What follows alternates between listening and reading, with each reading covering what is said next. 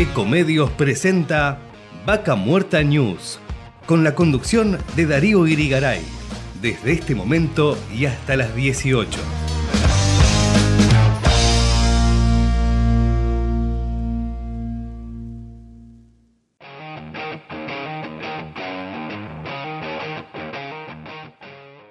Hola gente, qué rápido que pasó otra semana y con muchos temas en el medio, la verdad que muy muy contento de encontrarme con ustedes nuevamente.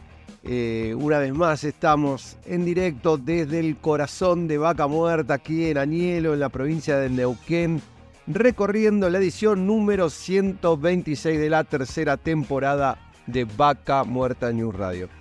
Soy Darío Irigaray y los voy a acompañar en el día de hoy para acercarles información de Vaca Muerta, noticias, entrevistas, ya que cada semana tenemos más novedades porque Vaca Muerta avanza, progresa y no se detiene. Y como sabrán, Argentina tiene nuevo presidente.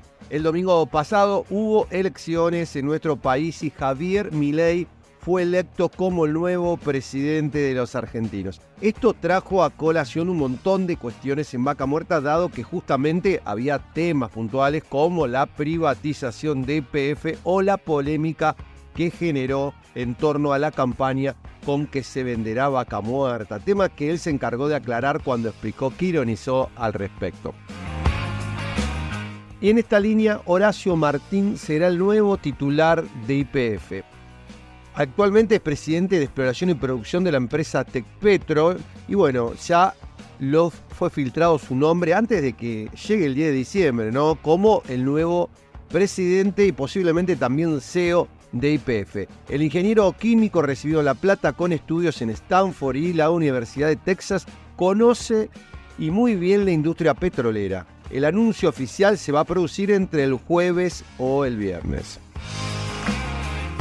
Por su parte, el gremio petrolero avaló la designación de Marín frente a IPF y bueno, en esto emitió un parte de prensa donde aseguraron que es reconocido por su amplia experiencia, destacándose como uno de los principales impulsores del desarrollo de Vaca Muerta, especialmente a través del proyecto Fortín de Piedra.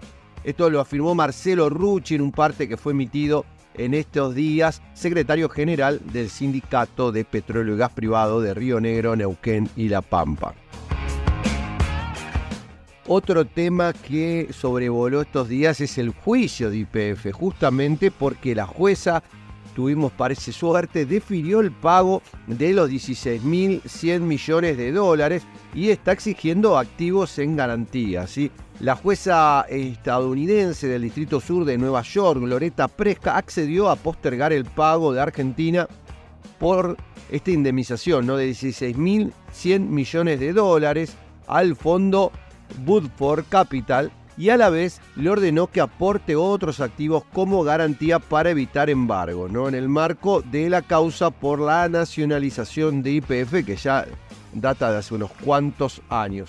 Tras la sentencia del 15 de septiembre pasado, Argentina pidió evitar el pago de la indemnización mientras se considera su recurso de apelación, lo cual fue aceptado por Presca. El sector de renovables destacó encuentros con el futuro secretario de Energía y espera definiciones en el área energética. Empresarios, consultores y profesionales del área de energías renovables manifestaron el miércoles estar a la expectativa de definiciones para el sector por parte del futuro gobierno del presidente electo Javier Milei, aunque rescataron que tuvieron encuentros muy productivos durante la campaña electoral con el referente en materia de energía de la Libertad Avanza, Eduardo Rodríguez Chirilo, quien fue confirmado al frente de la Secretaría por parte del designado ministro de Infraestructura, Guillermo Ferraro récord histórico en producción de petróleo en Neuquén. En octubre, la provincia de Neuquén registró un récord histórico en la producción de petróleo al alcanzar los 354.156 barriles por día, unos 18.000 barriles más, un 5,39% que el anterior récord anotado en septiembre de este año. La suba interanual fue del 16,86% y la variación acumulada de enero a octubre ya alcanza el 21,05%. como siempre, todas las noticias relacionadas al desarrollo de Vaca Muerta las pueden encontrar visitando nuestra web www.vacamuertanews.com. En esta edición estaremos charlando con Juan José Carvajales, abogado y politólogo de la UBA, es ex subsecretario de Hidrocarburos de Argentina y actualmente director de la consultora Passepartout. Va a contar ¿no? respecto al futuro de Vaca Muerta, cómo se despega con las nuevas medidas y este tema de fondo, obviamente. ¿Se vende IPF? ¿Cómo se vende? Bueno, vamos a estar una entrevista, la verdad, muy linda, vamos a estar compartiendo en el día de hoy. Además, los mercados respondieron favorablemente a la llegada de Javier Milei y bueno, sobre esto vamos a estar hablando con Juan Preciado de la consultora Rixa para analizar la actualidad argentina con el nuevo presidente electo que también, ¿no? Esto lo tenemos que contar, más de 40% subieron algunas acciones ya el día lunes, que era feriado acá en Argentina, pero Nueva York ya empezó a marcar una tendencia en alza y esto, bueno, el optimismo que generó Javier Milei, el nuevo presidente electo. Por otra parte, vamos a estar hablando del tema de educación versus capacitación en las empresas. Eh, estaremos en contacto con Romina Bonomi de Abriendo Caminos, una consultora integral y nos va a contar sobre el desarrollo humano que se enfoca en capacitar empresas. Después tocaremos un tema recurrente, como es el corte de rutas. En nuestro país se, llegó ya a normalizar este tema, tanto que antes de salir uno de casa para ir a trabajar o realizar alguna actividad, vamos a chequear que no hayan cortes programados, o estamos participando de algunos grupos que nos brindan información, tal como el que tenemos eh, acá en Vaca Muerta, de tránsito exclusivamente para saber dónde está cortado, dónde hay un choque. Bueno, porque es clave a la hora de llegar y transitar no todos los días desde la gran metrópoli que es Neuquén hasta el corazón de Vaca Muerta, unas dos horas de tránsito a veces se transforman en tres o más, o a veces no se puede llegar. En este caso vamos a estar charlando con Santiago Leiva, un trabajador independiente que presta servicios y vaca muerta y nos va a contar todo el sacrificio que significa llegar a trabajar. Y por último, Daniel González, secretario de FCN y presidente de ACIPAN, nos va a contar sobre su apoyo al nuevo presidente Javier Milei y cómo proyecta ¿no? el futuro de las pymes neuquinas en torno a Vaca Muerta y lo nuevo que se viene. Y como ven, tenemos por delante un programa muy variado que seguramente disfrutará mucho. Y como siempre, estábamos transmitiendo desde el corazón de Vaca Muerta, desde la localidad de Danielo, en la provincia de Neuquén, saliendo por esta emisora para todos ustedes. Y recuerden que nos pueden encontrar en Spotify para reproducir el programa completo desde la primera edición. También nos pueden seguir por las redes sociales, en LinkedIn, Facebook, Twitter, Instagram y YouTube, donde nos encuentran como Vaca Muerta News y actualmente más de 150.000 personas se nutren de la información que compartimos a diario. Y quédense ahí que en unos minutos seguimos con más Vaca Muerta News Radio.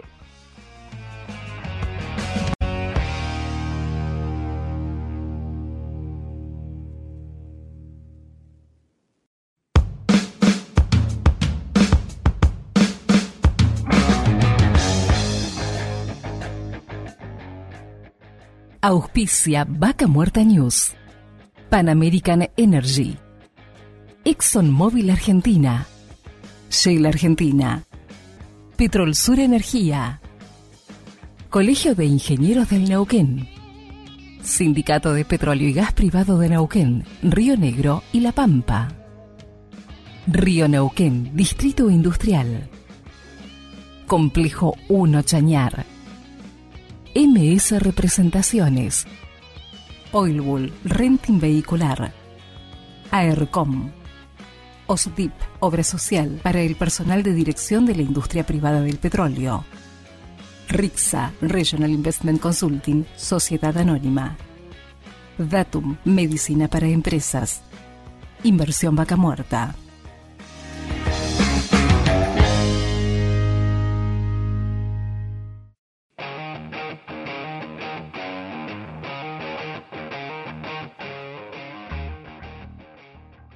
Y seguimos con más Vaca Muerta News. para hablar ¿no? de, actualidad y todo esto que estamos viviendo en el país con la llegada de Javier Milei a la, a la presidencia a partir del 10 de diciembre y obviamente ya se empieza a especular qué va a suceder con muchos temas, entre otros obviamente vaca muerta, la venta de IPF y distintas cuestiones. Para hablar de esto y mucho más estamos en contacto con Juan José Cabrajales. Bienvenido Darío Irigaray, te habla. Hola Darío, ¿cómo te va? Un saludo a toda tu audiencia. Muchas gracias y bueno, como consultor de, de, este, de y bueno, esto, en, experto en energía que sos, ¿cómo, ¿cómo ves, digamos, con todas estas propuestas un poco el futuro de Vaca Muerta?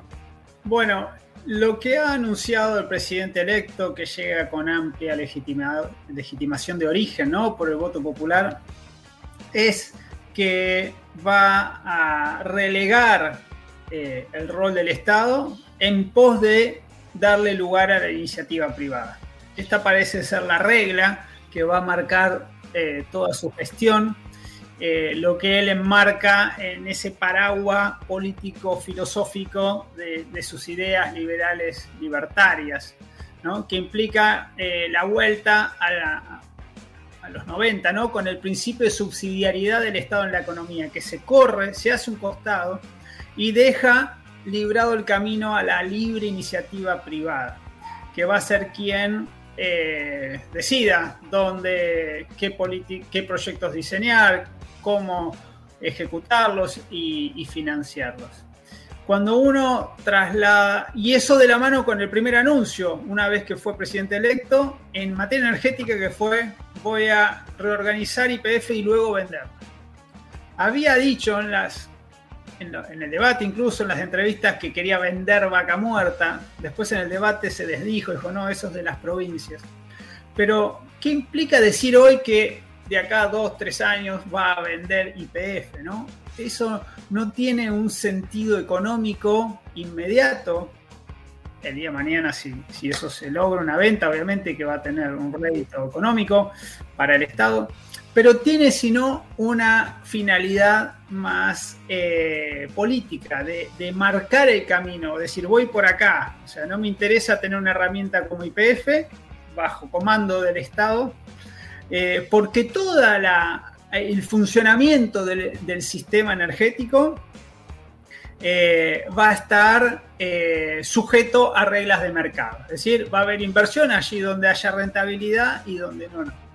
Entonces, todo este panorama traído a tu pregunta, ¿qué puede pasar con vaca muerta?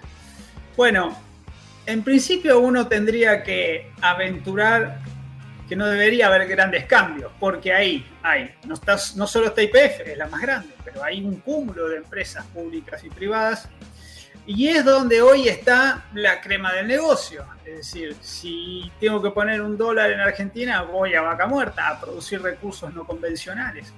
Entonces, eh, y eso sumado a otro aspecto de, de, esta hoja de ruta que viene a plantear el presidente electo, que es liberalizar combustibles y por otro lado, liberalizar la exportación de crudo y eliminar las retenciones, los derechos de exportación.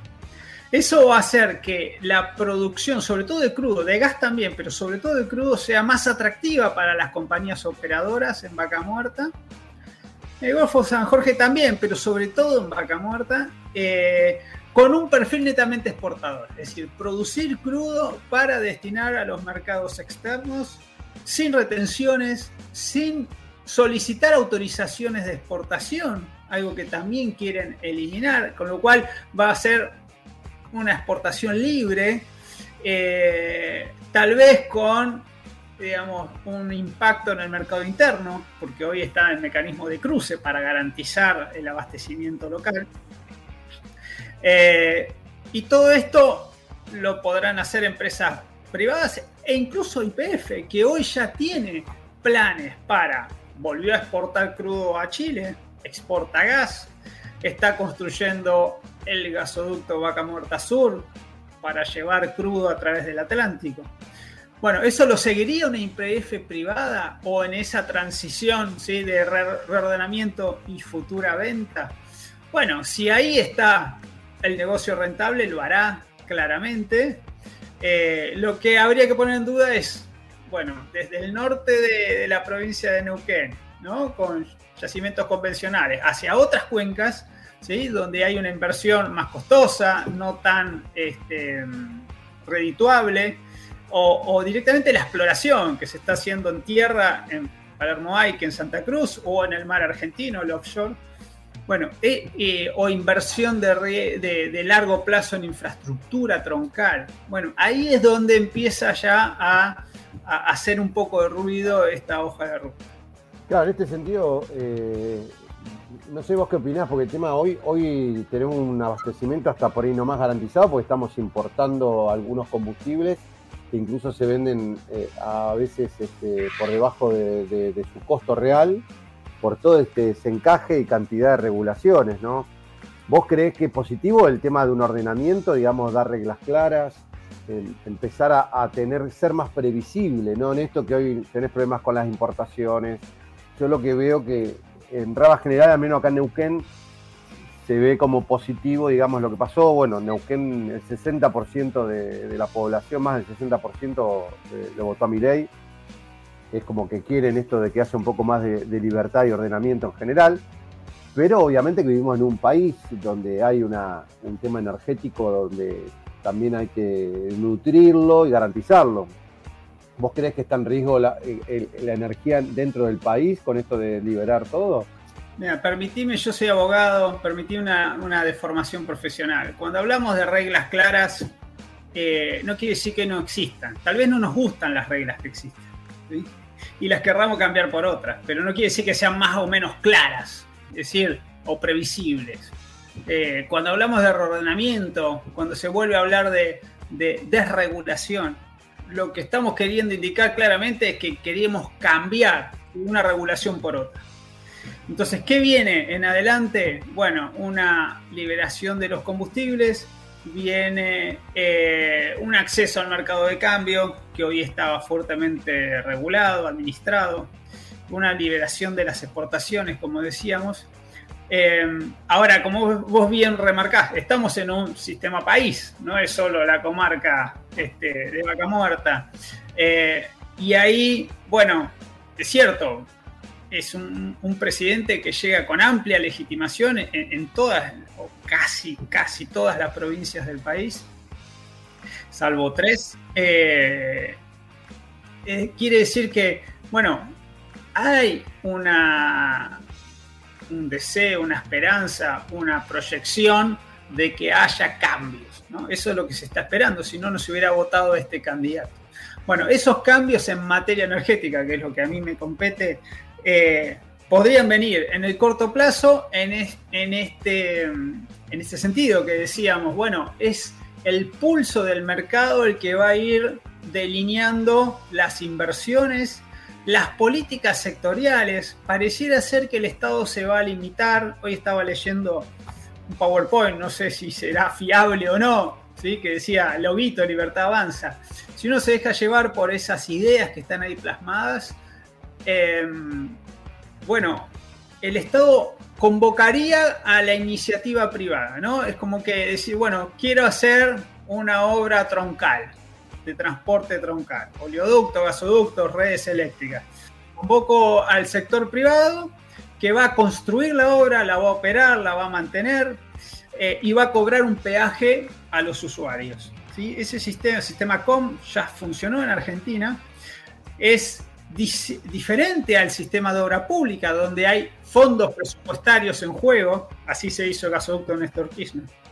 Ahora, ¿qué pasa si el privado decide no hacer esa obra? ¿no? Ahí está la clave, porque las grandes obras de transporte troncal, eh, aquí en el mundo, es complejo que la haga la industria, porque requiere un gran financiamiento de capital y un repago a lo largo de los años por parte de la población que sabemos, tenemos 40% de pobreza, no es fácil poner un peaje y cobrar después a lo largo del tiempo con un cargo esas obras, si no es el Estado el que los garantiza. Entonces, ante, y, ya vimos, ¿no? El fracaso del sistema PPP en el gobierno anterior, y no porque la herramienta sea mala per se, sino porque es un negocio financiero y si no están dadas las condiciones macro, esos proyectos no avanzan. Vemos proyectos de renovar que quedaron a medio camino, ¿sí? Y hoy se están tratando de acomodar, o lo estaba tratando de acomodar la administración saliente. Ahora, dicho todo esto, hay que reconocer que hay, hay cuestiones pendientes. ¿sí? Eh, que este gobierno, decimos, que se está yendo, no resolvió. Una es la cuestión de tarifas. Cuatro años para hacer una revisión tarifaria integral y no se logró ni en gas ni en energía eléctrica, con entes intervenidos, lo cual te daría más agilidad en principio. ¿Para qué querés intervenir un ente regulador si no es para eso, digamos, para tener libertad de actuación? Eh, eso por un lado. Por otro lado, comercialización de combustibles. ¿no? Es como la gran piedra en el zapato de toda administración. Ahora, ¿cómo, se administra eso el gobierno normalmente? Bueno, a través de IPF, ¿sí? en ese diálogo entre tu empresa pública y, las políticas sectoriales. Eh, ¿Cuántos factores influyen en el precio que pagamos por el litro de nafta? Bueno, los costos de producción de crudo, los costos de refinar y producir combustible, transportarlos y comercializarlos, los impuestos. Y a todo eso, bueno, le influye la inflación, el tipo de cambio, el precio internacional del crudo. Bueno, imaginemos que IPF queda librada a su suerte, mientras se reorganiza o se vende eventualmente y pasa a ser una empresa más del mercado con fines estrictamente de rentabilidad económica. Que las naftas se liberan, que el Estado deja de pisar la actualización de los impuestos a los combustibles hace dos años que no, los actualiza. El Estado resigna ingresos fiscales para amortiguar en surtidores el precio. Bueno, si todo eso se libera, vamos a un precio de los combustibles que duplica o triplica el actual. Entonces, es un cúmulo de, de, medidas, claro, pisándola este gobierno, haciendo acuerdos de precios por debajo de la inflación, bueno, llega a un descalce, como que hoy señalan todos los analistas. Entonces, tenemos todavía, digamos, tenemos deudas de tareas pendientes que un gobierno con esta hoja de ruta va a dejar totalmente librado a la sintonía del mercado. Entonces ahí estará por verse qué recepción tiene eso, ¿no? En gobernadores que eh, cobran regalías de la producción, en los trabajadores por el nivel de actividad y en última instancia por parte del pueblo, ¿no? sobre todo por IPF, ¿no? que está arraigada en el sentir popular, una empresa centenaria de bandera con eh, implicación en todas las provincias del país y con una incidencia a lo largo de la historia en lo que es la cohesión social ¿no? del pueblo argentino. Juanjo, te agradecemos como siempre tus palabras y, bueno, esperemos que, que sea para bien de Argentina todo esto. Bueno, quedo a disposición. Un saludo a toda tu audiencia. Muchas gracias. Un abrazo grande. Y estábamos en contacto con Juan José Carvajales, consultor de Passepartout, que nos brindaba un poco su opinión sobre la actualidad y lo que se viene y este nuevo este, gobierno de Javier Milei que asumirá a partir del 10 de diciembre. Y seguimos con más Vaca Muerta News.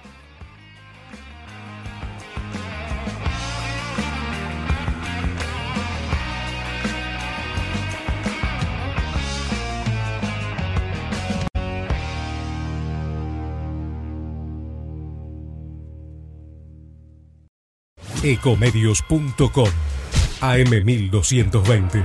Estamos con vos. Estamos en vos.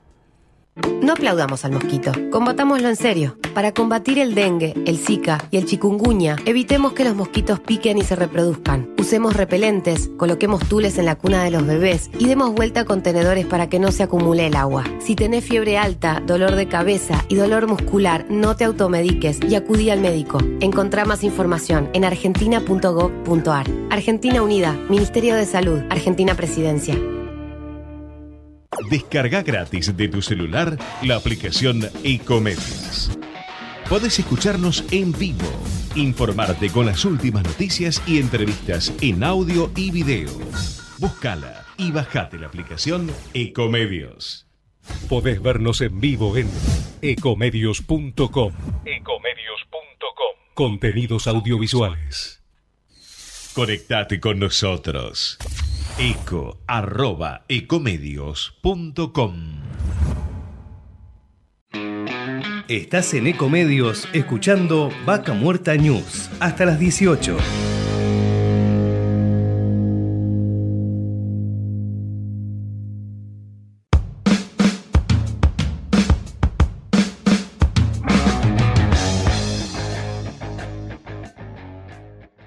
Auspicia Vaca Muerta News. Pan American Energy. ExxonMobil Argentina. Shell Argentina.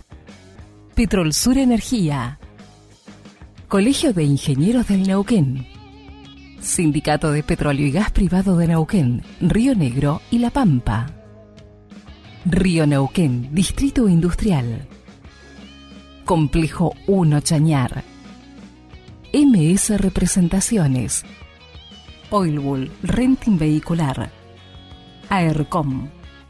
OSDIP, Obra Social para el personal de dirección de la industria privada del petróleo. RIXA, Regional Investment Consulting, Sociedad Anónima. Datum, Medicina para Empresas.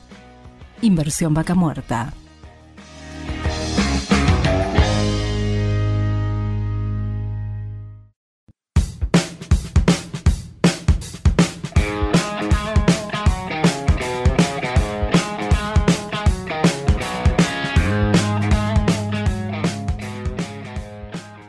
Seguimos con más Vaca Muerta News y la verdad que un día eh, luego de las elecciones que los mercados ya vaticinaban todo lo que iba a suceder después del feriado ¿no? que teníamos el día lunes y este martes que, que, realmente ha sorprendido. Y qué mejor que para hablar de esto conectarnos con alguien que sabe. Estamos ya en contacto con Juan José Preciado, presidente de RIXA. Bienvenido, Darío Irigaray te habla buenas tardes, Darío. Gracias por la invitación.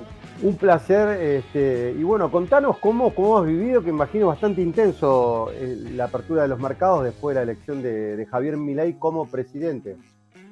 Sí, eh, yo, te contaba en la previa que, ya ayer se, advertía eh, con lo sucedido en los mercados americanos cuál iba a ser el comportamiento que nos íbamos a encontrar hoy eh, con las principales eh, acciones que cotizan en Estados Unidos y los principales bonos, y bueno, y se convalidó lo que, lo que nosotros nos imaginábamos. Fue una primera, fue una primera, si vos querés, eh, prueba probada. solo, solo pensar que un cambio de presidente puede generar un revalúo de más de un 40% de IPF, es decir, que lo que valía 4 vale 6, y la verdad que creo que es una prueba probada. y si vos ves, su discurso fue fue muy, muy concreto. Voy a respetar las deudas, voy a respetar el cumplimiento de las deudas, voy a respetar el derecho a la propiedad, voy a respetar la libertad de prensa. Fueron dos o tres mensajes muy precisos, muy quirúrgicos, pero el mercado lo recepcionó de manera positiva. Y, hoy, y hoy nos estamos encontrando, y a mí yo tengo 54 años, y la primera le, le compartí al equipo que recibí llamadas de afuera eh, preguntándome cómo viene la Argentina, que le dio un video a Argentina, qué pasaba con Argentina, eh, si tales o cuáles cambios iban a necesitar el Congreso, cuál era la estrategia del, presidente electo Milei con, sus primeras medidas económicas, como es el tema de las LELIX y cómo rescatarlas para no generar un plan bones de una hiperinflación. Y te puedo asegurar, Darío, que gente con la que los trato hace años y cuando hablábamos de inversiones, hablábamos de inversiones en Colombia, vos sabés que uno trabaja afuera, pero cuando llegabas al capítulo de Argentina te decían no, no, no quiero, no, no, está, no está aprobado por, el, por nuestros comités internos. Bueno, y eso es una sorpresa, ¿no? Yo creo que nos vamos a encontrar eh, con, esto muy seguido, pero como contrapartida eh, tenemos cinco o seis meses bravos, por suerte que la, cosecha eh, no, va a ser una cosecha positiva, eh, a diferencia de la que tuvimos este año. el 2024 va, está, todos los economistas agropecuarios auguran una muy buena cosecha en, cantidad y muy buenos precios, producto de algunas secas que están habiendo en el norte de Brasil. yo creo que eso, eso le va a dar, si vos querés, un, envión de, dólares, que es lo que hoy nos faltan eh, a la Argentina, eh, para que de alguna manera, progresivamente, porque no nos olvidemos que la Argentina viene arrastrando con, las empresas por falta de cierre de cambio más de 60 mil millones de dólares de compromisos pendientes, así que vas a necesitar por lo menos un año, un año y medio de dólares comerciales, por lo menos de dólares comerciales, hay que ver el capítulo de los dólares financieros para, para que esas importaciones de mucha, de mucha actividad económica está, frenada, se empiece a normalizar. Eh, a ver, eh, pongámoslo para, tu, para tu audiencia, cada importación que no se, no se libera es una desaceleración de la actividad económica, repercute en puntos de PBI. Eh, hoy el, la pyme prefiere vender lo necesario que no sabe cómo va a reponer sus stocks. Y acá hay mucho, acá hay mucho de, por un lado la inflación, por un lado muchos insumos que hacen al proceso productivo pendiente de, de, destrabar y esas cuestiones lo que impactaron en esta recesión, en esta caída de actividad. Parece que la recesión es muy duro, en esta caída de actividad que hemos visto en estos últimos tres meses. Los, indicadores de actividad se han venido deteriorando los últimos que tenemos, los últimos reportes de agosto, eh, nos están mostrando que en el último trimestre registrado hay una caída de actividad. Entonces, en ese contexto, ese es el, ese es el lado negativo de esta historia, ¿no? Los mercados recepcionaron bien las nuevas medidas, pero a ver, el contexto en el cual estamos insertos son, son, de un panorama complejo, son de un panorama muy complejo. Juan, ¿cómo, ¿cómo, lo ves vos relacionado a lo de vaca muerta? Porque bueno, también hay muchas expectativas de esto de que se empiece a ordenar en esta devaluación encubierta que se dio estos días, un poco lo de las importaciones, por lo menos para sincerar los valores, porque algunos no sabían si se iban directamente a un dólar blue, mucho como vos decías no querían vender, eh, o venían para cubrir gastos, este, realmente estaba parada la actividad, se notaba una desaceleración en general de todos los rubros, no solo en Vaca Muerta, ¿no? con todos los que hablabas, te que eh, no había ánimo, eh, y esto que vos nos contabas en los mercados también, ¿no? Cómo, cómo empezó a generar un poquito de ánimo también se ve. Sí, sí, había mucha, mucha prudencia en estos, en estas semanas anteriores entre el resultado general y el, y balotaje. Eh, había muchos planes que se habían dejado en stand-by, teniendo en cuenta qué es lo que podía pasar. Y Darío, estamos hablando de un sector que si vos querés, al igual que el sector agropecuario, son sectores privilegiados porque generan dólares, generan energía, que hoy la crisis energética a nivel global eh, está, sigue vigente. Eh, el, gas, que yo creo que es la perla de vaca muerta, eh, es un insumo, es un, es un producto energético de transición, entonces muy demandado la balanza energética se va a tender a poner de, ponerse en equilibrio a estar superavitario. Yo creo que esos factores, esos factores de alguna manera alimentan eh, reimplementar los planes de, inversión que desde las grandes petroleras hasta, la, las medianas y pequeñas empresas empiezan a tener de vuelta en carpeta. Cuando vos ves 40% de, de IPF, 20 y pico de vista. Todas las energéticas hoy están para arriba. Hay una muy buena, muy buena percepción de, que, de que esto se va a ir por un sendero de, crecimiento. Y yo creo que ahí es donde todos los planes de inversión eh, se empiezan a, descongelar o a ponerse en, actividad. Claro, sí, sí, obviamente que es un tema de confianza, ¿no? Nosotros lo vemos acá eh, este, muchas veces con el tema de decir, eh, no sé, ExxonMobil no invierte lo que debería invertir, este, o grandes compañías como Chevron empezaron a invertir, pero hasta ahí. No ves que decís, es Chevron, es ExxonMobil, ¿cómo no puede traer 2.000, 5.000 millones de dólares y por ahí vos los ves que van muy despacio? Eh, y yo creo que con esto las inversiones van a empezar a llegar realmente como deberían llegar para las dimensiones de lo que es Vaca Muerta. y, además que vos sabés que Vaca Muerta requiere de un capital intensivo muy fuerte para sostener la actividad y que la actividad crezca, que supera eh, los 6.000, 7.000 millones de dólares por año. Entonces, realmente creo que este contexto macroeconómico, en cuanto se empiece a esclarecer, eh, va, va, va a incentivar que la actividad retome su sendero de crecimiento. Y hay otro factor importante que no debemos olvidarnos, que es la construcción de gasoductos, que ya está, ya está en operación, ya nos va a poner la, balanza energética positiva. Eh, los, especialistas auguran que para este año podemos encontrar con un, superávit energético de, superior a los 10 mil millones de dólares. Vamos a ver qué pasa con el segundo tramo del gasoducto, donde se alimentaría el sur de Brasil. Ahí te puedes encontrar con, con otros superávit similar. Eh, a ver, el Vaca Muerta hoy eh, va hacia un protagonismo y un posicionamiento en el Producto Bruto Argentino, no te digo igual, pero casi igual a la, al sector agropecuario. Entonces, en ese contexto, eh, es, una, es una apuesta. los políticos ven en Macamorta un, un gran desafío donde hay que establecer reglas claras, reglas de precios, para que de alguna manera las políticas de inversiones eh, liberar, liberar de toda la carga regulatoria que hoy tiene el sector. Yo creo que de alguna manera eh, nos vamos a sorprender en el rol que va a tener este sector en la economía. Sí, pero bueno, uno lo que ve que son tantas las variables que, que hay que ordenar, que bueno, entendemos que esto no se va a poder hacer eh, eh, rápidamente,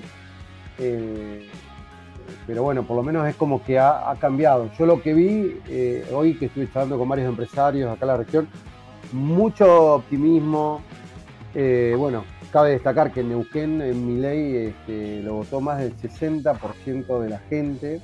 Dijo sí a la libertad, a pesar de que se escucharon cosas como que se iba a vender vaca muerta, que, iban a privatizar IPF, eh, sabiendo lo que ocurrió acá, ¿no? Porque también eso muchos te cuentan. Dice, vos sabés lo que fue cuando se privatizó IPF, toda la gente que quedó sin trabajo. Pero bueno, son épocas, hoy este, yo creo que sí es rentable y la hacen eficiente, yo creo que hay que ver si, la van a vender. Lo que pasa que hoy tiene también sus, temas económicos, el juicio este de 16 mil millones de dólares, tiene varios desafíos por delante esto. Así que... Sí, y lamentablemente en estos, años eh, eh, el valor de la acción demuestra un deterioro que ha tenido la compañía. Eh, ha, venido en un franco deterioro eh, y creo que normalizarla, ordenarla, dejar de ser una caja pública, lamentablemente IPF se transformó en una caja más para financiar la política, creo que la va a llevar a que se siga revalorizando porque está porque es, el, es el si no es el principal, es uno de los principales actores en, la, en la industria petrolera en la Argentina y el principal jugador en Vaca Muerta. Entonces, eso, eso otra compañía, hoy compañías de, mucha menor presencia que la que tiene IPF en los yacimientos que tiene, tienen dos o tres veces más el valor que IPF.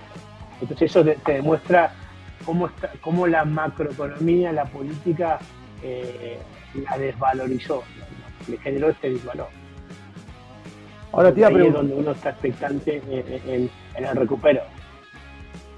Te iba a preguntar un poco, cambiando por ahí para los que quieren ver, decir qué hago con los pesos, qué puedo hacer, porque algunos escuchan todo esto de las acciones y dicen, che, ¿puedo comprar acciones de IPF? ¿Puedo eh, de vista o ya a las 8 de la mañana compraron todo, no se vende más?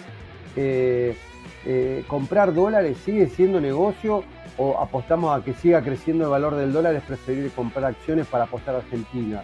Pues también es un tema esto, viste, que muchos dicen, no, comprar dólares y de repente te conviene comprar una acción que inclusive estás ganando mucho más que hoy comprando dólares.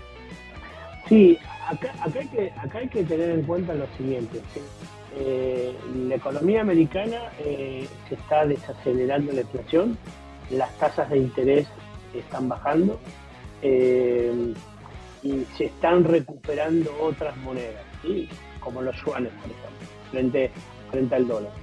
En ese contexto que te digo, que hoy refugiarse en dólares físicos y duros, eh, tenés un impacto inflacionario. Vos hoy los mismos dólares que tenías hace un año atrás han perdido poder adquisitivo. Entonces, tener como inversión los dólares per se es, un error. Lo que sí tal vez tiene que ser una alternativa de inversión actividades dolarizadas. Eh, y ahí es donde, ahí donde voy a tu pregunta si hoy, si soy un inversor, de alguna manera tengo cierto conocimiento y cierta sofisticación, invertir en productos de renta variable como son las acciones puede ser una buena alternativa. Eh, teniendo en cuenta los, los riesgos que este, el mercado accionario puede tener. Producto de caída de actividad, producto de recesión, bueno, lo vemos con IPF. Y también tenés producto de renta fija, ¿no? Invertir, en vez de invertir en acciones en IPF, ¿por qué no prestarle dinero a IPF o a Vista cuando hacen las emisiones de bonos, de obligaciones negociables o alguna otra petrolera? Eh, entonces ahí es donde yo digo, es hay que ver el expertise, pero yo me inclinaría en esos sectores, en esos sectores que tienen una exposición a los dólares o a las exportaciones, eh, que tienen no tienen riesgo, no tienen riesgo del mercado local, eh, antes de incursionar. Si es un inversor sofisticado que ya tiene aversión al riesgo, bueno, si invertir en acciones hay que ver en qué tipo de acciones. Las energéticas yo creo que van a recuperar mucho terreno, ayer lo vimos, no solo, no solo recuperaron eh, IPF Vista las petroleras, sino también recuperó Edenor, porque se, se augura que va a haber una reconfiguración de tarifas, pero a veces los caminos intermedios, como, como prestarle una obligación negociable a una empresa del sector, a esa misma empresa del sector, es una instancia intermedia. O por lo menos balancear en su cartera un poco de renta fija y un poco de renta variable, eh, a veces es... Yo soy conservador como, como, naturaleza y hoy lo que nosotros hacemos es tener ese balanceo.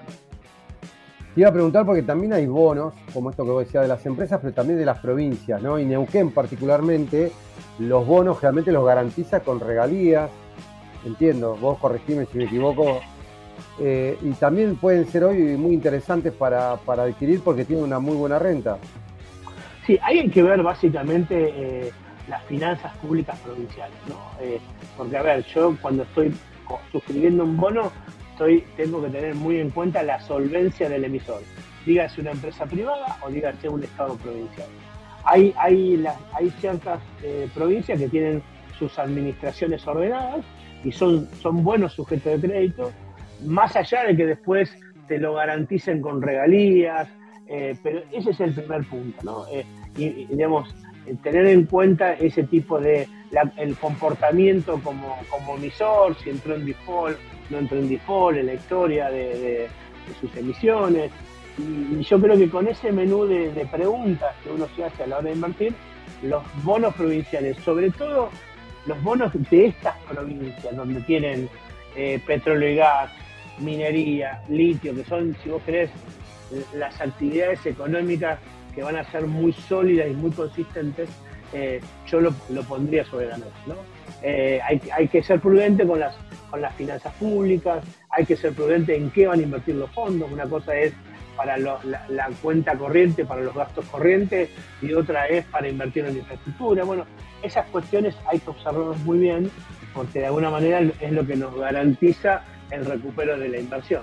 Entonces, eh, a veces uno compra tasa, ¿no? Mirá, el bono tal me paga una tasa, pero no miraste que esa provincia tuvo, tiene una conducta de disfolteador serial, no miraste que las, finanzas públicas de la, eh, de, la, de, la provincia son, son negativas, están perdiendo, el destino de los fondos no está claro.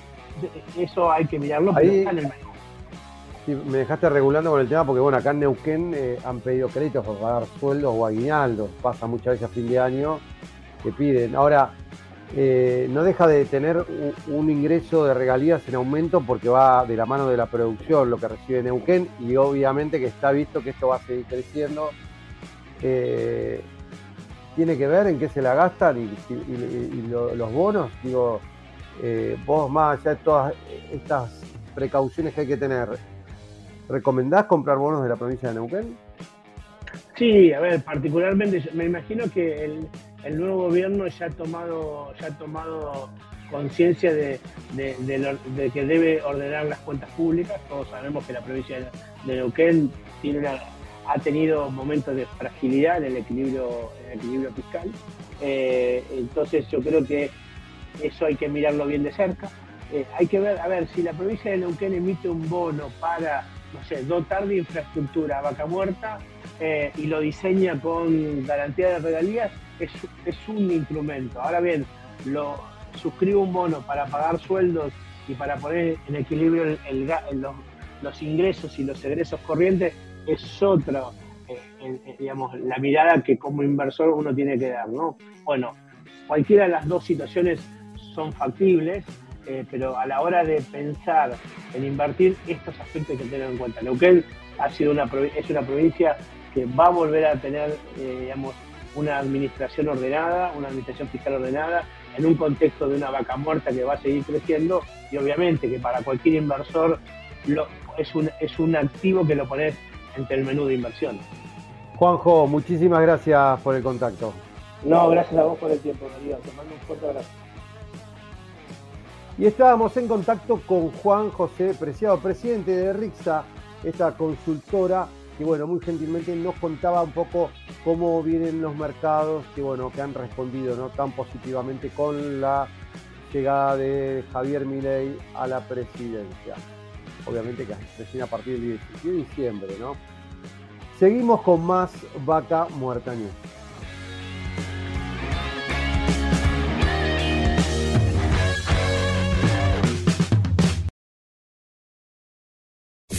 Desde Buenos Aires, transmite LRI 224, AM 1220, Ecomedios. ¡Ay, pero qué tarde! ¿Qué se me hizo? Me tengo que apurar porque si no, no llego, no llego, no llego. No, ¿pero seguro? ¿Qué problema? Eh, bueno, vamos a encontrar una solución. Bancame ahí que en dos minutos estoy con vos. Bueno, vos ahora te tenés que ir. Sí, pero yo quiero hablar de esto ahora. Cuando llegue a casa te llamo. Tres de cada diez muertos en el tránsito son peatones. Cruzá siempre por la senda peatonal o esquina, respetando los semáforos. Allí, todos los vehículos deben darte prioridad. Luchemos por la vida. Podés vernos en vivo en ecomedios.com. Ecomedios.com. Contenidos audiovisuales. Conectate con nosotros. Línea directa 4 325 1220. Hasta las 18 te acompañamos en Ecomedios con Vaca Muerta News, con la conducción de Darío Irigaray.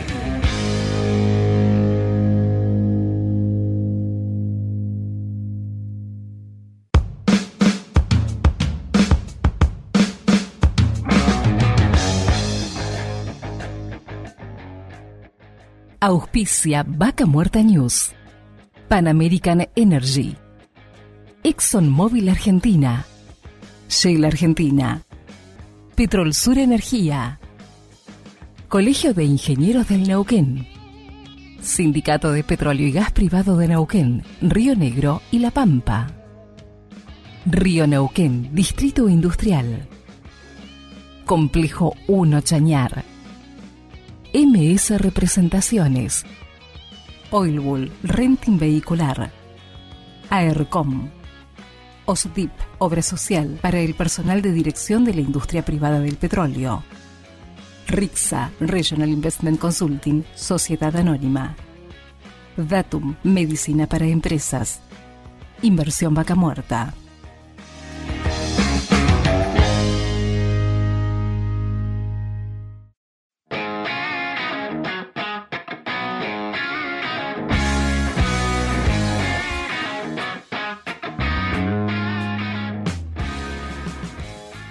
Con más Vaca Muerta News. Y en este momento estamos en contacto con, con alguien que vamos a estar charlando de educación versus capacitación. ¿sí? En las empresas que hoy es tan importante, ¿no? Esto de no solo capacitarse, sino también educarse en esas relaciones. Y qué mejor que para hablar de esto nos estamos poniendo en contacto con Romina Bonomi de Abriendo Caminos, una consultora integral sobre el desarrollo humano que se enfoca en capacitar empresas. Bienvenida Romina, Darío Irigaray te habla. Hola Darío, ¿cómo andás? Buen día. Muy bien, un placer y bueno, charlar un poco, ¿no? Esto de que por ahí en las empresas eh, tan importante, ¿no? De, de, de, de, fomentar relaciones sanas, de poder conectarse con, con su gente. Contanos un poco al respecto de lo que estás trabajando. Bueno, gracias por la invitación. Eh, La verdad que en la medida que va avanzando la vida de la consultora, vamos afinando un poco los temas y enfocándonos eh, en esto de educación y capacitación, ¿no? Y un poco distinguir de qué se trata una cosa y la otra, porque nos encontramos eh, muy a menudo con personas tanto que ocupan lugares de liderazgo como colaboradores eh, con ausencia de educación y ausencia de capacitación, con ambos faltantes. Y realmente preocupa ¿no? que una persona llegue al momento de trabajar y no tenga eh, adquirida las habilidades blandas que son indispensables para cualquier puesto de trabajo. O sea, más allá del rol que nos toque ocupar, siempre, siempre es necesario contar con habilidades, eh, la comunicación como la madre de las habilidades. Esta me parece que es la más destacada y, eh, insisto, ahí es donde nos encontramos con personas que ocupan lugares de dirección y que tienen que cumplir también un rol de educadores de su personal. Y bueno, y ahí nos encontramos con esta ausencia, ¿no? Em, cuando hablamos de educación, eh, hablamos de compartir enseñanzas y formar personas y formar mentalidades. Y bueno, sabemos que venimos a nivel país con eh, una educación bastante precaria. Entonces eso explica por qué tenemos tantas personas en la zona, por ejemplo, en el sector petrolero, eh, con una muy mala educación. Eh, insisto, la distinción entre capacitación y educación son distintas, convergen en cuanto al desempeño laboral, pero digamos la capacitación es más específica y ayorna esta educación que hoy amerita que nos ocupemos a quienes nos tocan, ¿no? este rol de enseñar y de llevar conocimientos. Em, tenemos la responsabilidad de hacer hincapié en la importancia que tiene en cómo hablamos, cómo hablamos de lo que tenemos que hablar, ¿no? Hay mucha ausencia de conversaciones que evidentemente eh, han estado atravesadas un poco por el malestar que hemos venido atravesando todos los argentinos. Em, entonces, ese malestar, esas malas formas, la falta de respeto, la falta de valores, hoy es un tema que eh, nos preocupa especialmente con quienes estamos trabajando en, damos talleres y capacitaciones observamos esto, ¿no? La falta de, educación, la falta de modales, la falta de buen trato, porque, digamos, a la hora de, ir a trabajar, cuando una persona de movida es maltratada o no es tenida en cuenta o es ninguneada, o em, la falta de respeto en lo básico, ¿no? Nosotros ahí estamos trabajando fuerte en algo, algo que es este, común a todos, que es poder hablar bien de lo que está mal. Esta ha sido una frase que, hemos compartido muchísimo este, este año, hablar bien de lo que está mal. Contándose esto, danos ejemplos concretos por ahí, sin nombrar a nadie, pero digo, de, experiencias que has tenido eh, y de cuestiones, digamos, que han podido mejorar.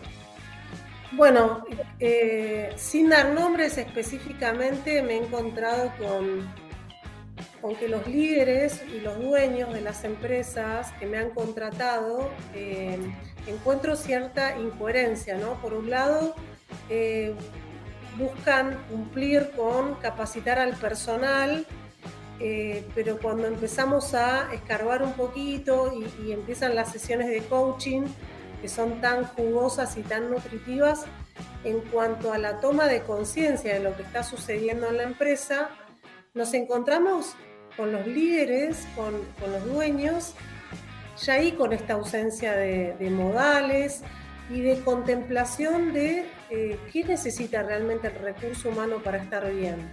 Es decir, me encuentro lamentablemente, no, no todos, en esto quiero decir que hay, gracias a Dios, hay empresarios que piensan profundamente en el bienestar del recurso humano, pero mm, a veces esta falta de educación torna un poco difícil que comprendan por qué el recurso humano es el recurso más importante y por qué es tan necesario alinear los objetivos de la empresa con el recurso humano. Es decir, atender al recurso humano es prioritario, es indispensable. Y mm, muchas veces nos contratan para desarrollar ese recurso humano, pero a la hora de hablar de remuneración, debida remuneración respecto del debido desempeño, ¿no? O sea, si yo tengo una, un colaborador, una persona que está dando lo mejor de sí, mi obligación como empleador, como líder, es alentar ese desempeño, es motivar, es reconocer. Bueno, acá es donde nos encontramos con una ausencia de reconocimiento. El reconocimiento no solo en lo monetario, sino en lo verbal, es decir, eh, hacemos una obra y el repaso de la obra eh, significa darse tiempo, generar conversaciones para repasar lo que sucedió bien, para repasar si los objetivos se cumplieron, quién fue el responsable tanto de los aciertos como de lo que no se hizo bien, es decir, ausencia casi por completo de conversaciones donde las personas puedan ser motivadas y reconocidas.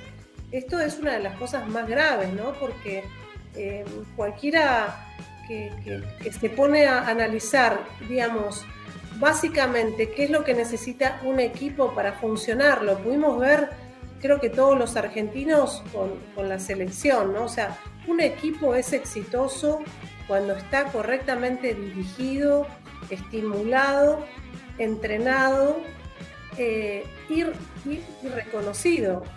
Acá, insisto, cuando voy a hablar con, los líderes me encuentro con esta dificultad, o sea, cuando una persona tiene un lenguaje que te permite comprender el mismo concepto, podés entenderte rápidamente.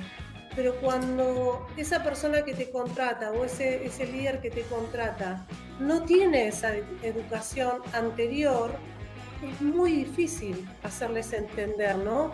Y cuando hay que hablar de dinero y de remuneración, enseguida los temas, digamos, como intentan salir por la tangente. Y bueno, estamos ahí en el medio siempre, ¿no? Entre, el recurso humano y, los, los, los que tienen que remunerar y, reconocer. Así que ahí estamos trabajando en esa, en esa área. Hoy, con una industria que tenemos en Neuquén, con todo esto de vaca muerta, eh, donde sabemos que, la gente siempre está buscando ver dónde le ofrecen más, donde justamente eh, eh, tener un trabajo cada vez mejor remunerado es una búsqueda permanente. Entonces hoy se lo cuentan desde las empresas de, recursos humanos, donde dice la rotación es muy alta porque donde alguno le ofrece, y no todo es plata, dice, donde me ofrecen, no sé, que el día de mi cumpleaños no trabaje, donde tengo cinco días al año para elegir si un día no quiero ir, no voy, no me lo van a descontar, no sé distintos beneficios, te pagan el gimnasio, no sé. Eh, que hay cosas que la valora la gente, o le pagan una buena obra social, más allá de que el alcance o no con, los aportes. Sí, hay una competencia feroz en, eso, ¿no? Las empresas van diseñando diferentes estrategias para capturar ese recurso humano que quizás está desvalorizado en, la empresa donde estén, se van como eh, eh, diseñando estrategias para capturar ese recurso humano. Ahora posicionándome en el otro lugar, ¿no? Muchas veces también nos toca escuchar eh, a las personas que trabajan para alguien y ahí es también donde llevamos esa, esa educación, ¿no? O sea, si yo estoy en un lugar en donde no me están eh, dando las condiciones favorables y, y, que necesito para desarrollarme de manera óptima, debo desarrollar la capacidad de decirlo, o sea, nadie va a venir a decir por mí lo que tengo que decir yo. Entonces, por eso insisto que esta, esta mezcla de educación y lenguaje, educación y capacitación, perdón, em, es algo en lo que tenemos que trabajar fuertemente. Eh, los que somos papás, digamos, lo podemos verificar, ¿no? O sea, eh, nosotros vamos educando a nuestros hijos con la ayuda de, los docentes, por supuesto, pero esa educación es la que te lleva después a todos los ámbitos. El tema es que el ámbito laboral, que es la fuente de, ingresos de todo lo que hacemos, o sea, esta, esta educación que nos tenemos que brindar, eh, si no la hemos recibido, la tenemos que buscar pero además nos la llevamos a todos los ámbitos, pero especialmente en el trabajo es donde nosotros, si nos toca ser colaboradores, tenemos que tener la capacidad de poner en palabras qué le estamos dando a la empresa, qué le estamos dando a la organización, cuáles son esas, esas eh, fortalezas que tenemos para hacer que la empresa sea productiva.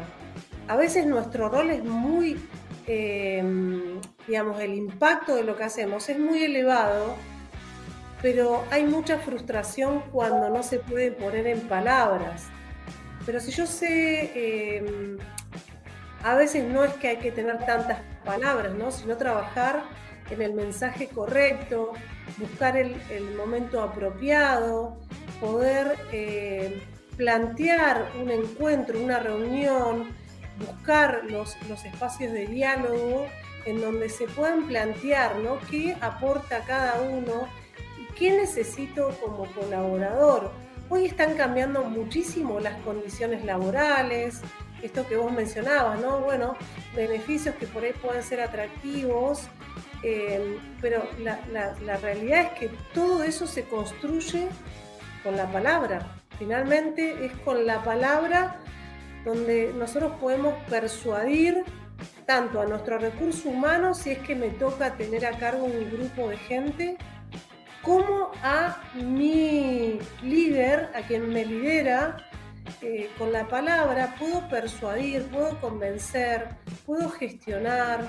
Bueno, yo lamentablemente lo que, lo que veo cuando, cuando voy a las empresas es que se gastan muchas palabras en la queja, en la queja que no es muchas veces frente a frente a la persona que le tengo que decir las cosas, ¿no? Em, aprovechan quizás la sesión de coaching, eso sucede mucho, para descargar, para soltar.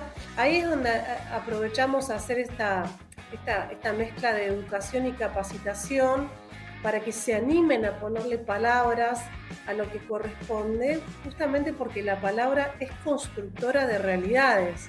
Entonces esto lo trabajamos muchísimo. Bueno, es muy común lo que, vos contás que por ahí hay gente que está años en un lugar donde no está cómoda, obviamente que está por necesidad, necesito la plata y lo hago. Este, una constante espera de un reconocimiento, porque yo hago esto, hago lo otro, y bueno, es muy común inclusive pasan los años y te encontrás a alguno y que te hablan mal de tal jefe. No, porque el jefe. Y, no todos tienen la misma experiencia con ese jefe también. ¿Viste? Como que decís, la actitud también de cómo uno eh, afrente y, comunique, yo creo que tiene que ver también en esto, ¿no? La diferencia. Eh, pero bueno, creo que no todo el mundo tiene la virtud nata tiene que practicar de poder comunicarse y expresarse adecuadamente, ¿viste? Que es común, hablas con alguien y te dice algo, no entiendo y te vuelve a repetir lo mismo de la misma manera diez veces. Decirlo con otras palabras, aunque fíjate que trate el otro de entender lo que vos estás tratando de decir. Eh, y bueno, uno que es de la palabra y la comunicación entiende todo lo que me estás contando porque no todo el mundo tiene la facilidad de poderse comunicar con claridad, y expresarse y, decir si, si, estoy a gusto, cómo sumar cosas para mejorar. A veces también hasta uno quiere sumar algo y es tomado mal. Y decís, che, pero traje una buena idea y me la tomaron mal. O sea, qué sé yo, me imagino todo lo que vos me venías contando de las distintas situaciones ¿no? que se pueden dar. Y qué importante es que por lo menos las empresas generen estos espacios de donde se pueda hablar, donde se empiecen a comunicarse de otra manera y bueno, alguien que los ayude quizás para poder ser más claros y mejorar su día a día. Sí, e-, este tema del diseño de conversaciones es un arte, es un arte, porque no solo que hay que tener la soltura de palabras, eso te lo da la lectura, te lo dan las buenas conversaciones.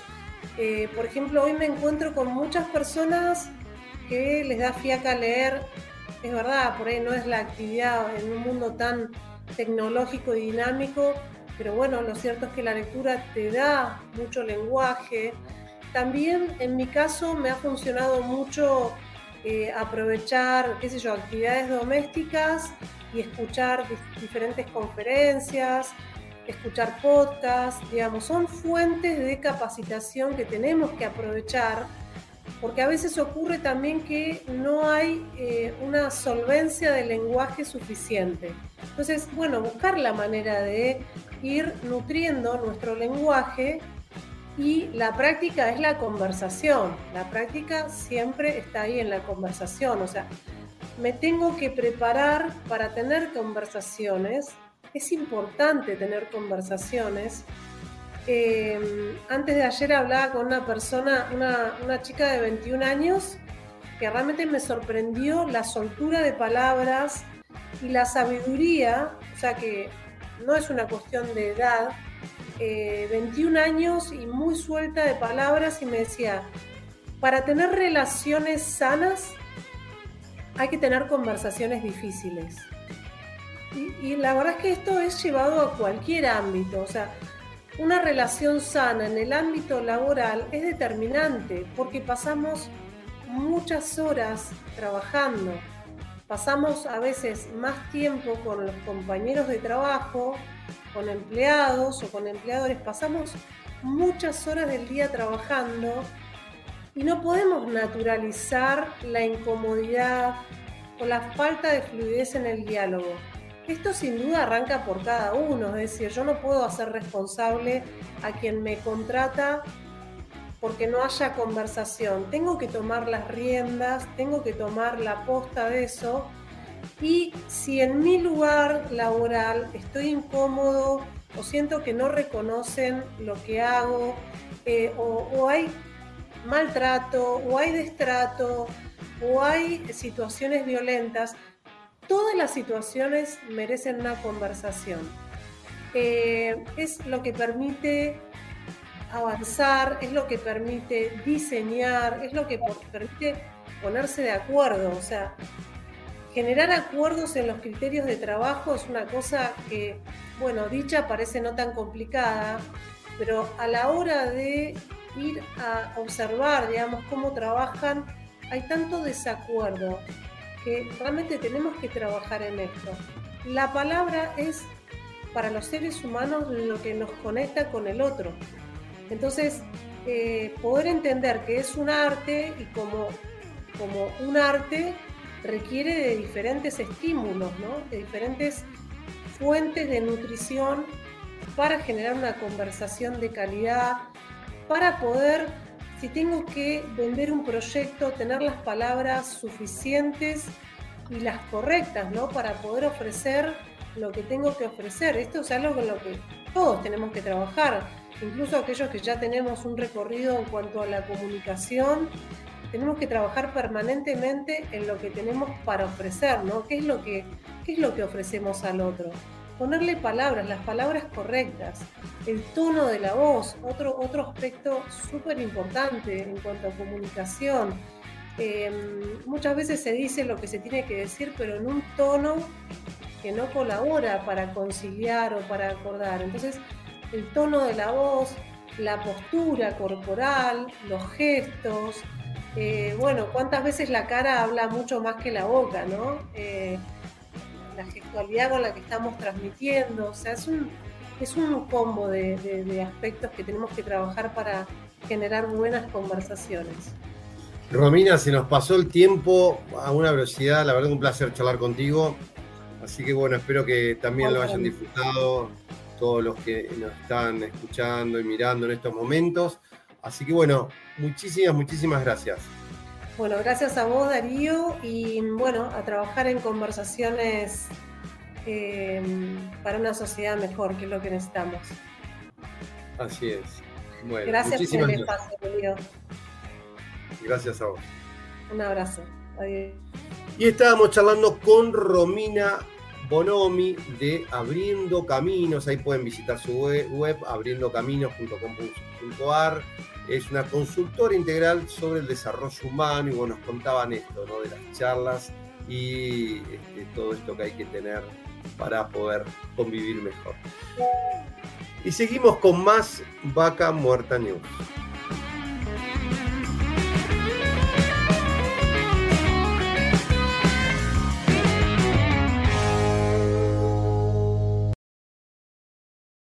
Ecomedios.com AM1220. Estamos con vos. Estamos en vos. No aplaudamos al mosquito, combatámoslo en serio. Para combatir el dengue, el zika y el chikungunya, evitemos que los mosquitos piquen y se reproduzcan. Usemos repelentes, coloquemos tules en la cuna de los bebés y demos vuelta a contenedores para que no se acumule el agua. Si tenés fiebre alta, dolor de cabeza y dolor muscular, no te automediques y acudí al médico. Encontrá más información en argentina.gov.ar. Argentina Unida, Ministerio de Salud, Argentina Presidencia. Descarga gratis de tu celular la aplicación Ecomedios. Podés escucharnos en vivo, informarte con las últimas noticias y entrevistas en audio y video. Búscala y bajate la aplicación Ecomedios. Podés vernos en vivo en ecomedios.com. Ecomedios.com. Contenidos audiovisuales. Conectate con nosotros. Contestador 5 254 2353. En Ecomedios AM 1220 escuchamos Vaca Muerta News con la conducción de Darío Irigaray.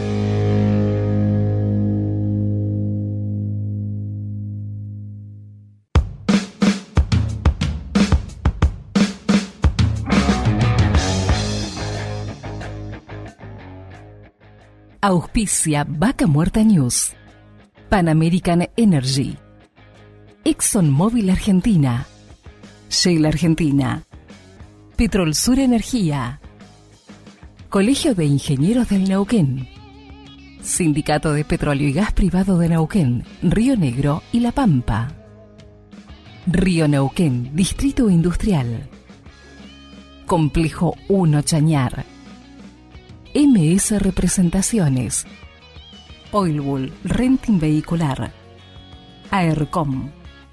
OSDIP, Obra Social para el personal de dirección de la industria privada del petróleo. RIXA, Regional Investment Consulting, Sociedad Anónima. Datum, Medicina para Empresas. Inversión Vaca Muerta.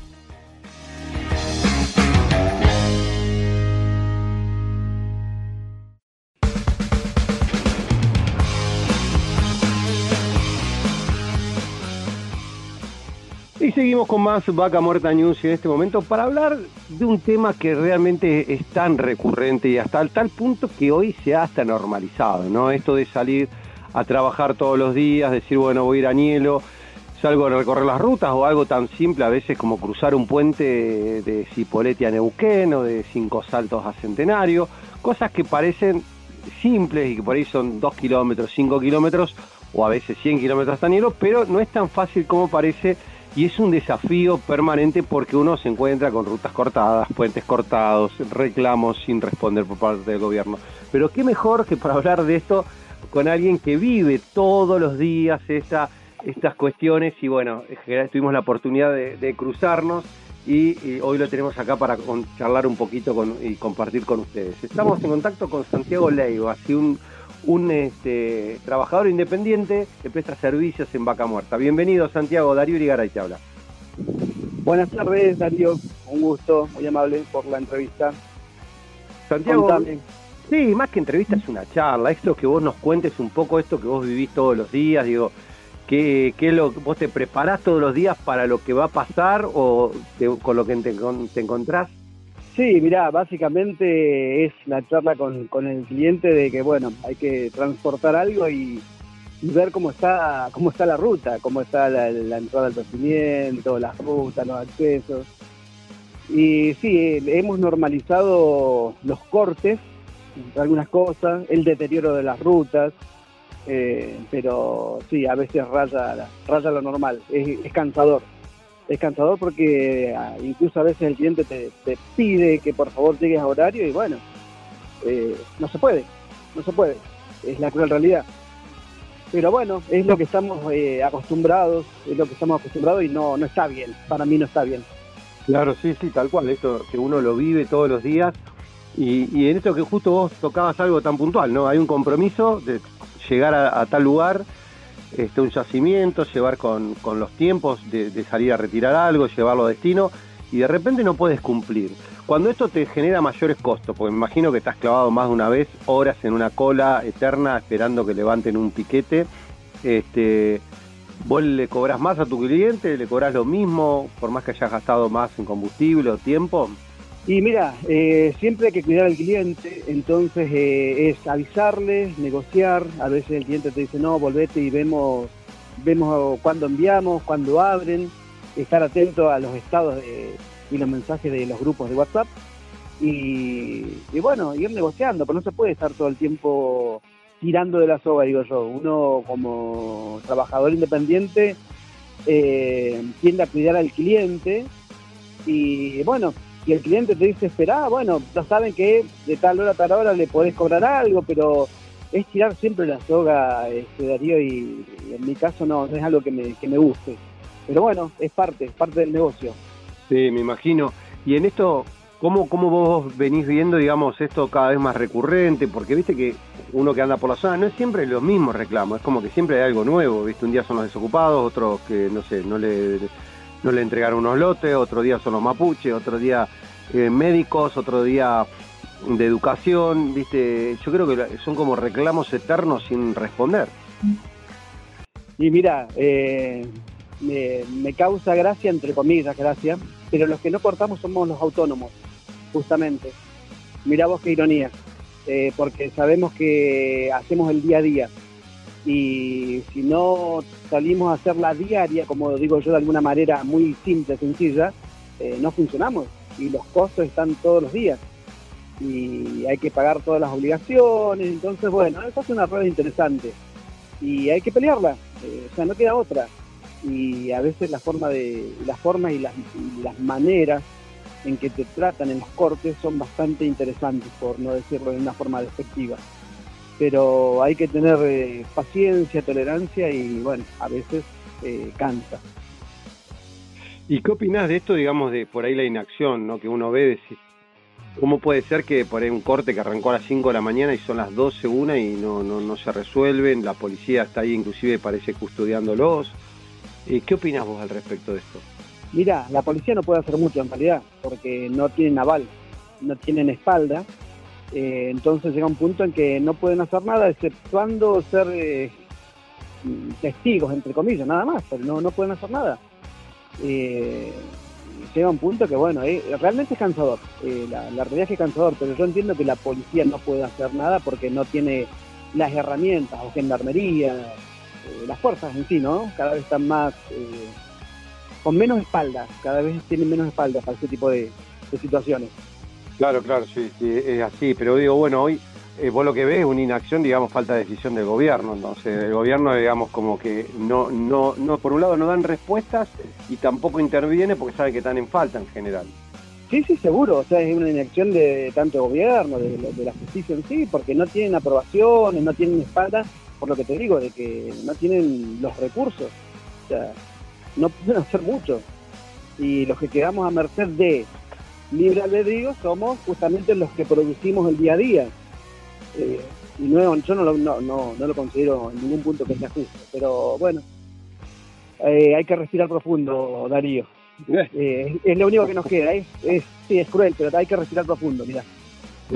lo que nos toca vivir. Ahora, yo nosotros seguimos de cerca ¿no? la información y las situaciones que se viven y a veces hasta perdemos la cuenta ¿no? de cuántos cortes hubo en el último mes eh, que por ahí uno este, no, no termina de, entender, decir, che, todos los días hay alguna, un corte nuevo, una excusa nueva, eh, y realmente a veces, si uno esto lo, lo transforma en, daños reales hacia las empresas que pierden, a veces mandan trabajadores y se quedan los trabajadores, tienen que pagar el día igual y por ahí no prestaron el servicio de yacimiento, en este caso vos prestás vos el servicio, pero el que tiene empleados le tiene que pagar a los empleados igual vos pones tu tiempo, ¿no?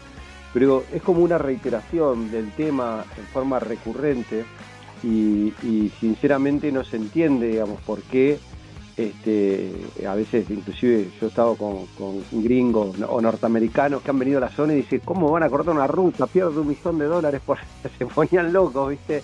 Y no, no podían llegar a entender en esto de, apostar a la paz, porque la, paz es la policía no lo saca, salvo que venga una orden del juez. Eh, y nada, es una historia que se repite y nosotros inclusive como medios de comunicación parece que difundimos y a ellos les sirven que das discusión del reclamo. Entonces es hasta dónde uno va a ser hasta cómplice de los medios de comunicación de toda esta jugada que daña a la sociedad. Y que aparte incrementa los costos, todo se, torna más caro, porque vos teniendo todo parado, te va a salir el doble porque en algún punto alguien lo tiene que pagar. Entonces eh, es, un, es un círculo vicioso y yo creo que más allá de eso eh, se ha perdido muchísimo la cultura del trabajo y la responsabilidad. Eh, yo más de una oportunidad he escuchado eh, a, gente en los cortes decir a mí el Estado me tiene que dar. Y yo no, o sea, yo salgo a buscar conmigo. Y sé que con esto es bastante hiriente, pero hay que producir. el que te regala algo por algo es es bastante hiriente lo que digo, lo entiendo, pero yo estoy acostumbrado a generar mi pan, por decirlo de alguna manera, todos los días y preocuparme por mi gente. Entonces yo creo que se ha perdido mucho eso, la cultura del trabajo y la responsabilidad. Tal cual. Santiago, te agradecemos muchísimo el contacto y bueno, esperemos que haya tiempos mejores y empiece a ordenarse esto un poco que la verdad que, tanto este, daño le hace ¿no? a, la actividad y en esto de poder ser un poco más previsible y más ordenado. Bueno, Darío, yo te, agradezco también y, entiendo que esto tiene que ser un cambio, eh, yo creo que cultural. Eh, tenemos que recuperar cultura de trabajo. Educación y cultura de trabajo. Y tener responsabilidades. Eh, yo creo que parte todo parte de ahí. Me parece. Así que bueno, desde ya muy agradecido con vos. Gracias a vos, Santiago. Y estamos charlando, estamos charlando con Santiago Leiva, un trabajador independiente de Vaca Muerta que sufre, sufre regularmente los cortes de las rutas en la región. Y seguimos con más Vaca Muerta News.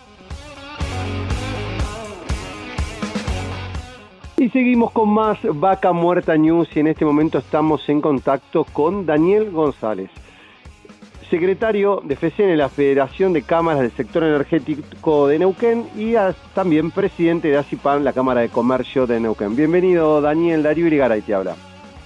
Hola Darío, te, saludo a vos y a la audiencia, gracias.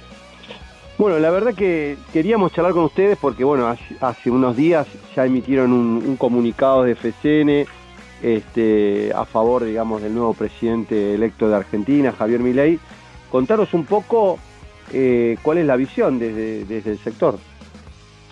Sí, no, es que sea a favor, sino que nosotros este, realmente con una convicción totalmente democrática este, eh, y cómo se ha expedido este, el, voto popular, nosotros totalmente de acuerdo con, que ya este, tenemos nuevo presidente y nos lo felicitamos como corresponde y por otro lado también pusimos a disposición este, con toda la expertise y con todo el conocimiento que, hay en el empresariado local eh, para todo lo que se, que se pueda colaborar en, la nueva etapa que se inicia, ¿no es cierto?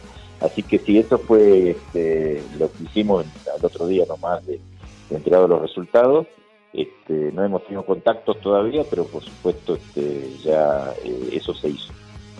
En este sentido, ¿cuáles son las expectativas? Porque bueno, obviamente que hay un, giro de, timón importante de, un desarrollo que venía por ahí muy regulado al otro extremo, digamos, de una desregulación total a tal punto de querer vender IPF. ¿Cuáles son las expectativas en este sentido?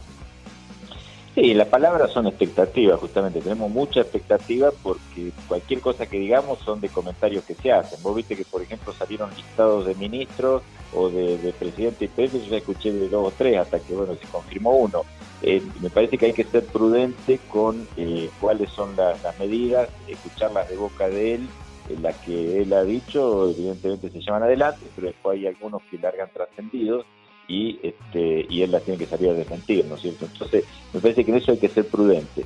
Eh, sí, nosotros eh, hay cosas que estamos convencidos que esta situación eh, no podía continuar en cuanto a vos bien estás al tanto que eh, los, inconvenientes que tenemos al haber dos tipos de dólar, uno para importación, dos para, uno para importación y para exportación como mínimo.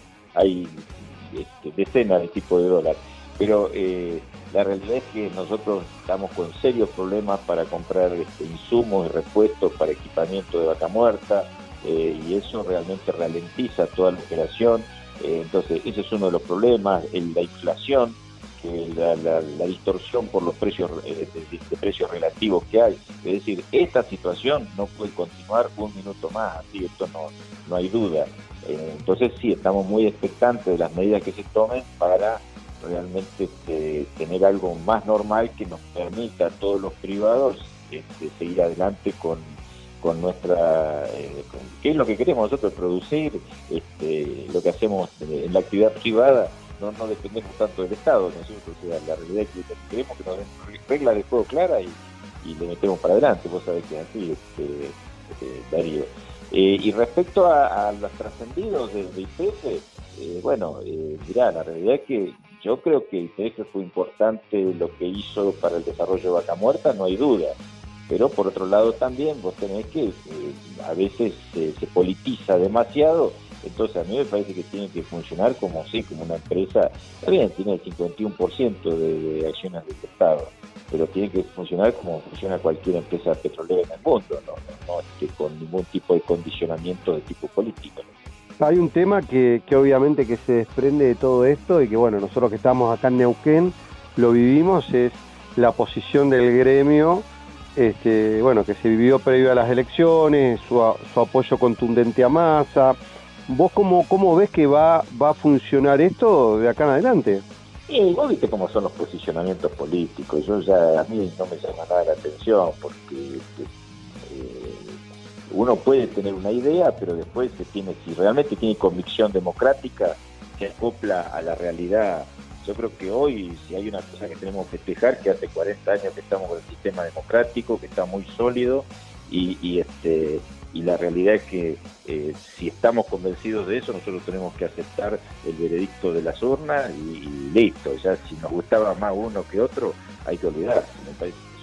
Son, distintas etapas que inician. Hoy eh, tenemos un presidente electo, al cual, como que fue lo que hicimos con nuestro comunicado, al cual nosotros tenemos que, colaborar en todo lo que podamos para sacar adelante el país. O sea, acá no, no, no, van temas este, de me gusta más uno, me gusta más el otro. Ya el del pueblo ya eligió quién es que le gusta más y bueno, hay que trabajar con él.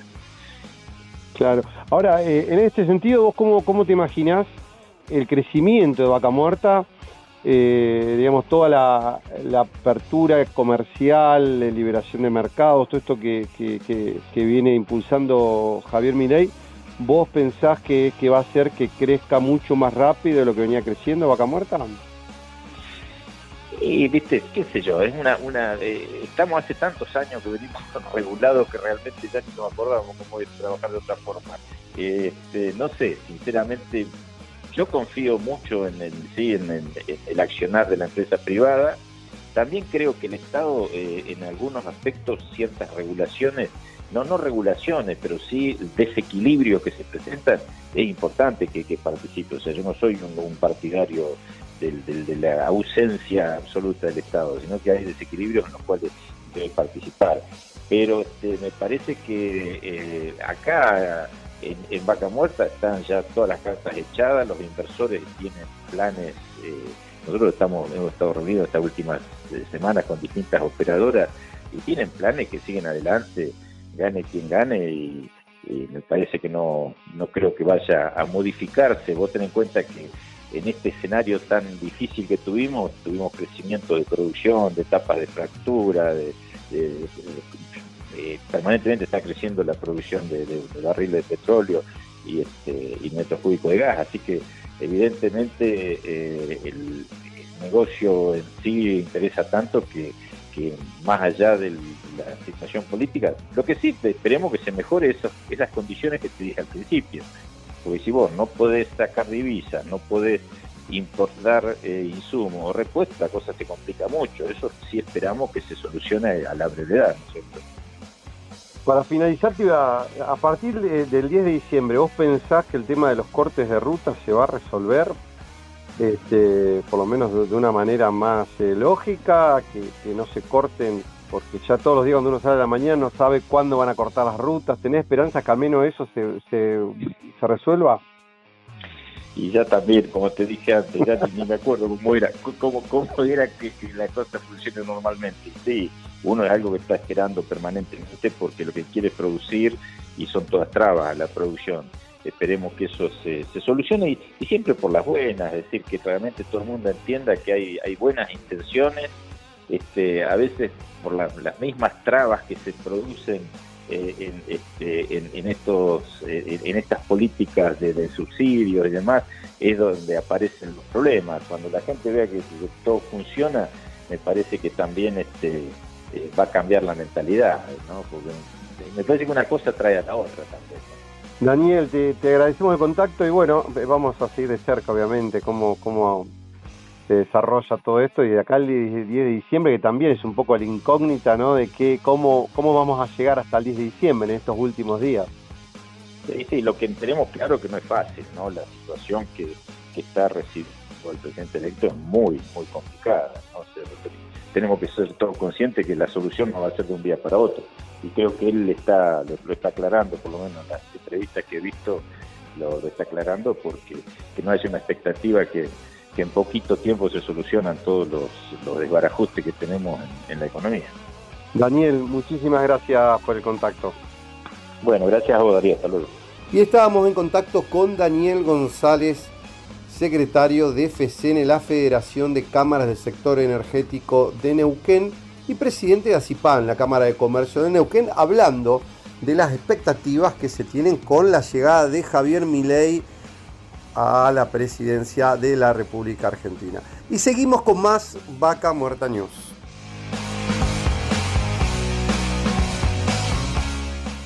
Y llegamos hasta el final de una nueva edición de Vaca Muerta News Radio. Qué rápido que se pasaron estas dos horas.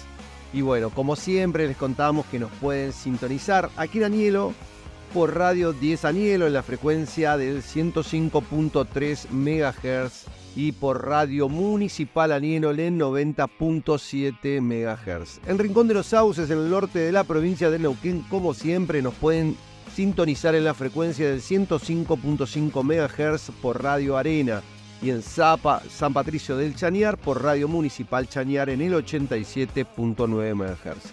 De esta manera cubrimos toda la ruta del petróleo y obviamente también llegamos a los yacimientos más importantes de Vaca Muerta. También salimos al aire en la ciudad de Buenos Aires y nos pueden sintonizar por ECOE Medios en AM 1220. La verdad que un placer estar llegando a todos ustedes ahí, ahí en la ciudad de Buenos Aires y alrededores, ¿no? Cerca de 200 kilómetros de cobertura.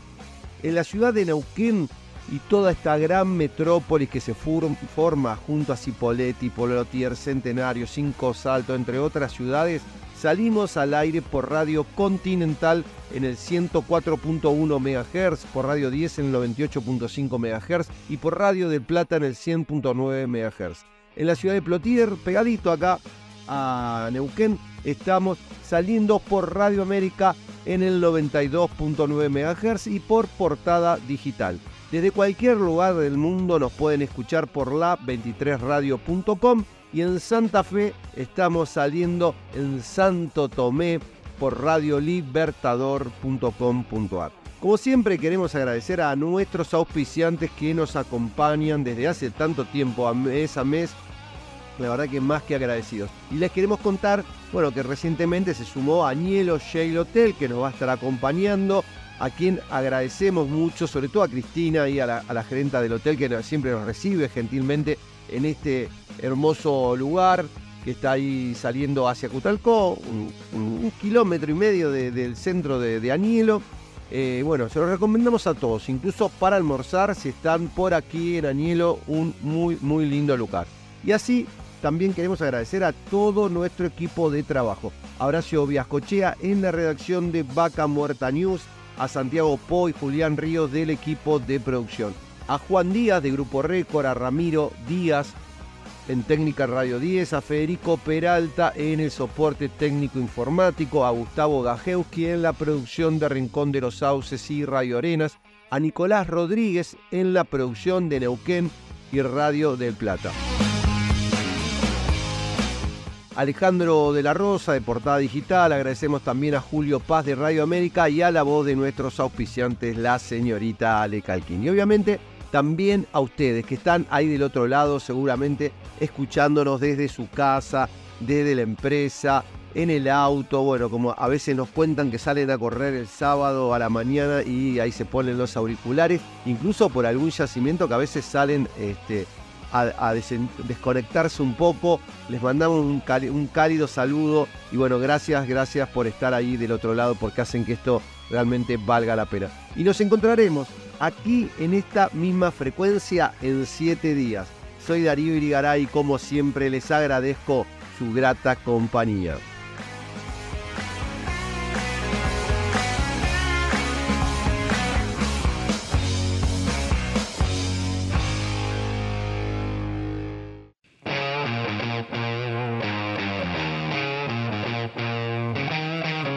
Hasta aquí escuchamos Vaca Muerta News con la conducción de Darío Irigaray. Nos reencontramos el próximo sábado a las 16 en Ecomedios.